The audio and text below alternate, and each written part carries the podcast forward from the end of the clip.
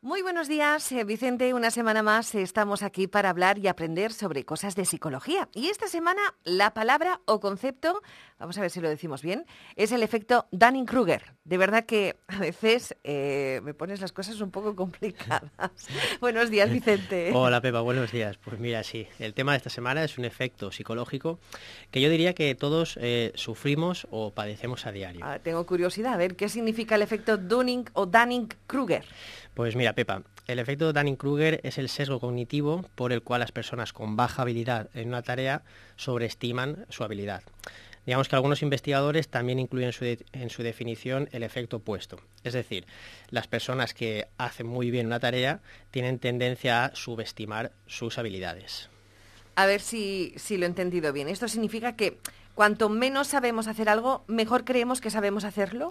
Pues sí, Pepa, has dado en el clavo así tal cual es. Eh, digamos que suele pasar que cuando menos sabemos de un tema, más creemos que sabemos.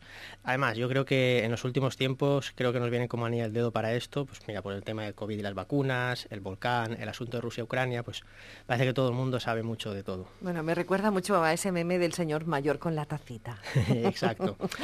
Ahora resulta que sabemos que cada día sabemos mucho sobre un tema por escuchar o leer un poco de información. Somos expertos en todo. Claro, claro, exacto. Por cierto, eh, no lo he dicho, pero su nombre se debe a que los investigadores que descubrieron este proceso mental se llaman David Dunning, profesor de psicología ya retirado, y Justin Kruger, que es profesor de psicología social en, Estados Unidos. Me resulta la verdad que curioso. ¿Cómo se genera este efecto? A ver. Pues mira, el efecto Dunning-Kruger eh, suele explicarse en términos de habilidades metacognitivas, que esto ya lo explicaremos otro día.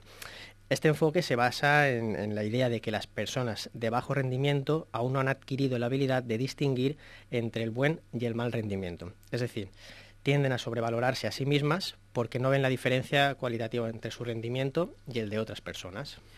Entiendo. ¿Y hay alguna manera de contrarrestar ese efecto? Pues claro, Pepa, y además es muy sencillo.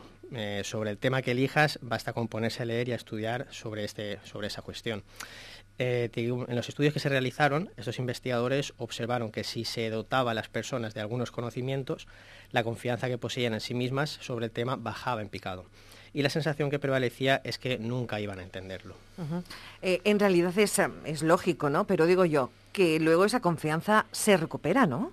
Sí, sí, por supuesto. El efecto Dunning-Kruger, digamos que está, está formado por varias fases, llamadas el monte de la ignorancia, que es el inicial, que es cuando creemos que sabemos, pero en realidad no sabemos, y el valle de la desesperanza, que digamos que es la, fase siguiente, la secundaria, que es cuando te pones a estudiar sobre un tema y es cuando empiezas a ser consciente de que realmente no sabes tanto. Sucede que después, una vez superado el chasco inicial, al adquirir estos conocimientos, la confianza se va recuperando, pero ya más poco a poco. Es decir, vas siendo consciente de cuánto te queda por aprender. Y ahora me viene esa famosa cita que, de Platón que dice, solo sé que no sé nada. Eso es, exacto. A medida que aumentamos el conocimiento, como hemos dicho, nos damos cuenta de lo inmenso que puede llegar a ser, es decir, somos más conscientes de lo que generalmente de que generalmente es mucho más lo que nos queda por aprender que lo que ya hemos aprendido.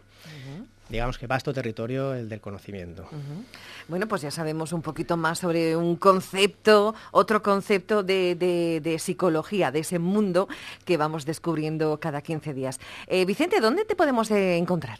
Pues mira, podéis encontrarme en la web vicentesegui.es, en el número de teléfono 630 6591 66 y en redes sociales arroba visepsicología. ¿Eres fallero, Vicente? Yo este año no, pero sí que lo he sido. Ah, muy bien. Mira, podríamos hablar de el terror a los, a los cohetes. Pues mira, me lo apunto. Es interesante, es interesante porque hay mucha gente que no puede soportar el efecto, el sonido de, de los cohetes y lo pasa realmente mal, ¿eh? Y mascotas también. Sobre todo ese problema, ¿no?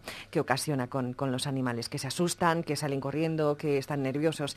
En fin, pero bueno, es semana fallera, hay que disfrutarla, así que bones falles. Igualmente. Hasta luego.